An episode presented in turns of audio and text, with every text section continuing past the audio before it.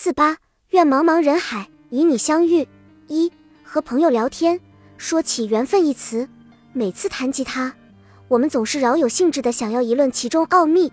可是很难说清的是，缘分这东西不仅神奇，而且神秘。无论哪一种相遇都是缘。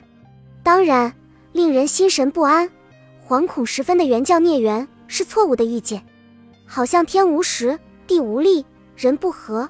生拉硬扯制造出的摩擦，但大多数时候，缘分是美好的代名词，它是所有浪漫的开端，也会有完满的结局。前世五百次的回眸，才换来今世的擦肩而过。缘分的奇妙之处就在于，你永远无法知道自己要为这场突如其来的遇见准备多长时间。就像出现在生命里的那些人一样，他们或多或少都与你有着一定的缘分。读书的时候，老师最喜欢说。是怎样的缘分才让大家坐在一个教室？以前我不懂，总是疑惑，觉得有些同学仿佛天生就是要和你对着干的，怎么就和他有缘了呢？后来自己从书本上领悟到，不管他们是以怎样的面孔出现在你面前，都是缘分的造就。只不过有些人要陪你走很长的路，来美化这段缘分，让他难以忘怀；而有些人就是缘分设置在你生命里的障碍，你必须要穿越它。去寻找更好的未来，就像此时的你正在读我写的文字，能在这一撇一捺中相识，未尝不是你我之间的缘。所以，缘分总是从遇见而起，又以旅途的终结作为结束。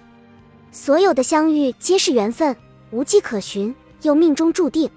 二，缘分会让你感叹：明明世界如此之大，为何总是跳不出这个奇怪的圈子？即使是走到天涯海角。也还是会有人来与你相认。几年前，我初次去台北，那是一座有着独特气质的城市。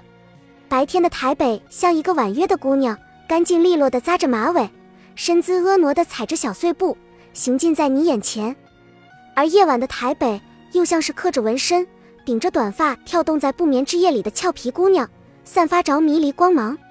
初到台北，竟觉得像是多年未见的老友，感觉那么亲切。在一百零一大楼的脚下，看人头攒动的夜里，一群穿着黄色背心的义工穿行在这里。我有些迷路，遂上前随便抓了一位同学询问。后来那人问我从何而来，我的回答让他有些兴奋。他说刚好在我的家乡读过书。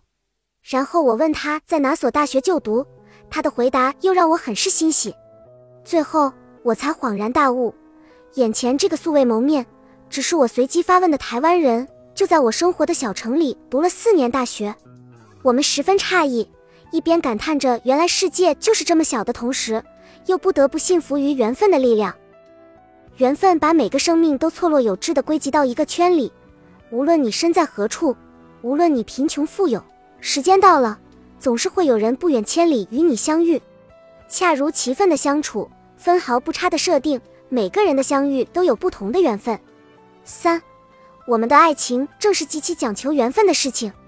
有无缘分投射到爱情里，就会变成各种悲欢离合、爱恨情仇。当我们投身于一段爱情里时，我们享受缘分带来的奇妙；当这爱情里的一切成为过往云烟时，我们又会对这段缘分、这段感情嗤之以鼻，好像和对方有什么深仇大恨。在说起时，恨不得咬牙切齿。常常看到一些昔日的情侣。如今形同陌路，甚至互相揭短辱骂，让对方难堪。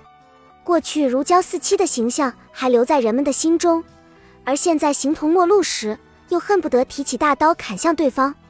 他们把缘起缘灭演绎的太过激烈，对待缘分何必如此激进？